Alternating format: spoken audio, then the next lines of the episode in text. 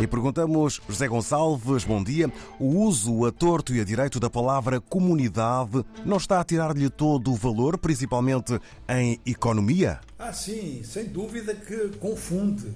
Dá a impressão de que se trata de entidades de economias solidárias. Ora, que não é isso que acontece. Mas a palavra comunidade, ela confunde, no geral, muito para além da economia. Depois bate na economia, sobretudo nas economias africanas, em que as entidades de integração regional na África subsaariana, todas elas têm a palavra comunidade. E o que nós notamos é que nem pré-comunidade se trata. Ou seja, essas entidades passam a maior parte do tempo a resolver conflitos. E isto no sentido de criar instituições que depois permitam lançar eh, economias viáveis e economias que se vão integrando gradativamente. É interessante constatar que numa fase da constituição da União Europeia, ela chamava-se Comunidade Económica Europeia e a palavra Comunidade Europeia podia ter sido mantida, mesmo para além do económico, e preferiram usar a palavra União justamente porque a palavra Comunidade estava muito utilizada. Mas o escândalo maior na utilização abusiva dessa palavra está, por exemplo, quando se diz comunidade internacional. Portanto, aí abrange tudo. É o mundo inteiro. A comunidade internacional é o mundo inteiro. Ou então são só as elites diplomáticas do mundo inteiro.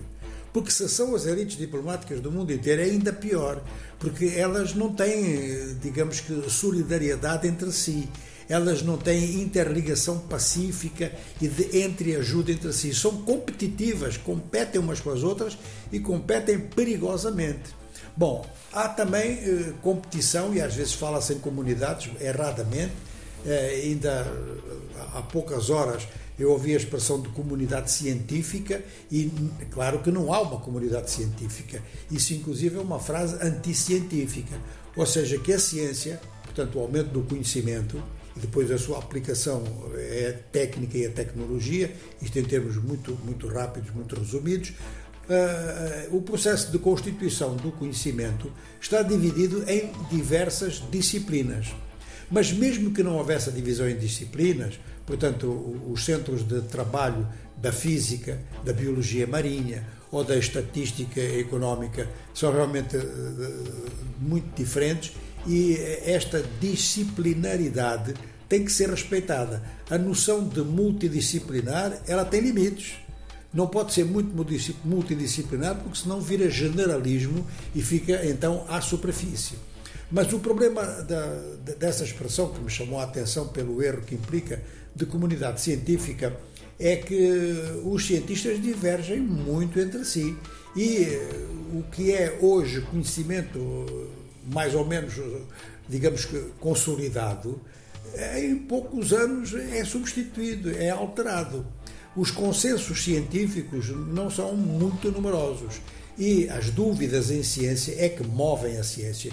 Isto é importante, ou seja, o facto de não haver comunidade científica, por exemplo, em termos de mídia, referir-se a um acontecimento dizendo que a fonte é a comunidade científica, é uma maneira de enganar os leitores, os ouvintes. Eh, tem que se dizer especificamente que instituição é que é, de que disciplina é que se trata e coisas assim. Ora, eh, nós temos muito esse problema ultimamente com as questões ambientais, que são muito abrangentes, e eh, realmente há uma referência assim que vai nesse sentido da grande abrangência, mas quando a abrangência é demais, ela acaba por se transformar naquilo que dissemos há pouco, quer dizer, no generalismo e não se aprofunda nada. Então, em termos económicos, a noção de comunidade, pelo abuso que houve na sua utilização, está a perder o significado. José Gonçalves na Economia dos Nossos Dias.